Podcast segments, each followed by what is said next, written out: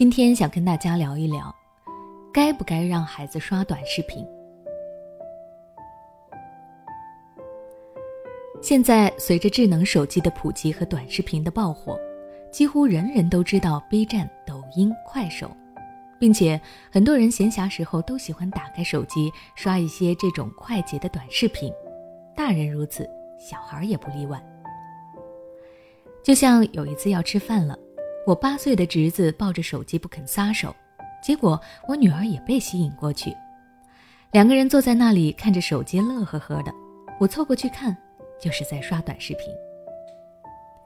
短视频真的是有一股魔力，虽然有的只有几十秒，看一下很快，但最后刷下来往往都是几个小时。而且平台会根据你的观看记录和喜好，向你推送各种你可能会感兴趣的内容。于是很多人越看越上头，越看越停不下来了。其实连成年人一碰到这些短视频，都能够连续的刷好几个小时，更何况是孩子呢？所以就有家长直接禁止孩子刷短视频，并且说短视频对孩子就像是温水煮青蛙。当然，也有家长私信问我，该不该让孩子刷短视频？不让孩子接触吧，担心他失去与同龄人交流的话题，也担心他会触底反弹，更加迷恋其中。让孩子接触吧。又担心他刷短视频会消耗过多的时间，影响学习和生活，在短视频的世界里迷失了自我。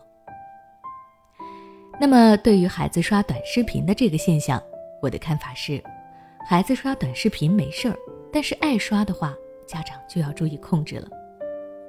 为什么这么说呢？短视频的出现本身就是顺应我们现在这个快节奏的生活，有的人没有时间去放松娱乐。那么短快的视频就成为了最优的选择。孩子也是一样的，他没办法做到无时无刻不在学习，也需要有自己的娱乐时间。于是，孩子把短视频作为自己的主要娱乐方式，并不是最好的选择。如果家长认真去观察，就会发现，那些爱刷短视频的孩子们，往往一有时间就在忙于刷短视频，这样很难真正休息。而且拿走手机之后，他们还在想着视频的内容，一段时间内的注意力很难集中到即将要做的事情中，这样自然也就会影响他们的学习和生活。所以，如果对孩子来说短视频可有可无，他只是偶尔放松看一看，那么家长就不必花过多的心思在这上面了。这个孩子有自己的想法，或者是有其他的兴趣爱好。我们只要把控好孩子的兴趣，不是什么不好的事情，那就无碍了。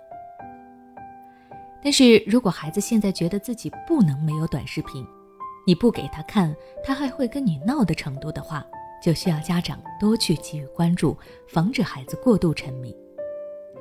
但是你用强硬的方式去控制、禁止孩子看，反而容易让他产生逆反心理。下面我简单的分享两个方法。第一。转移孩子的注意力，带孩子去体验其他有趣好玩的事情，像是拼图、橡皮泥、水彩等等。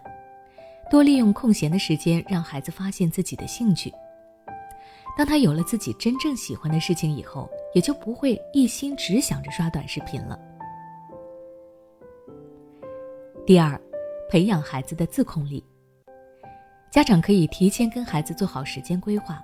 事先说好刷短视频要刷多长时间，到点之后就必须要严格遵守。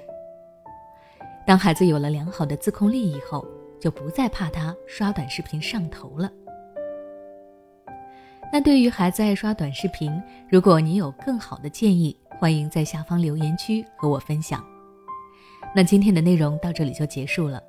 如果你想了解关于孩子网络成瘾的教育内容，可以关注我的微信公众号“学之道讲堂”，回复关键词“网瘾”就能获取相关知识了。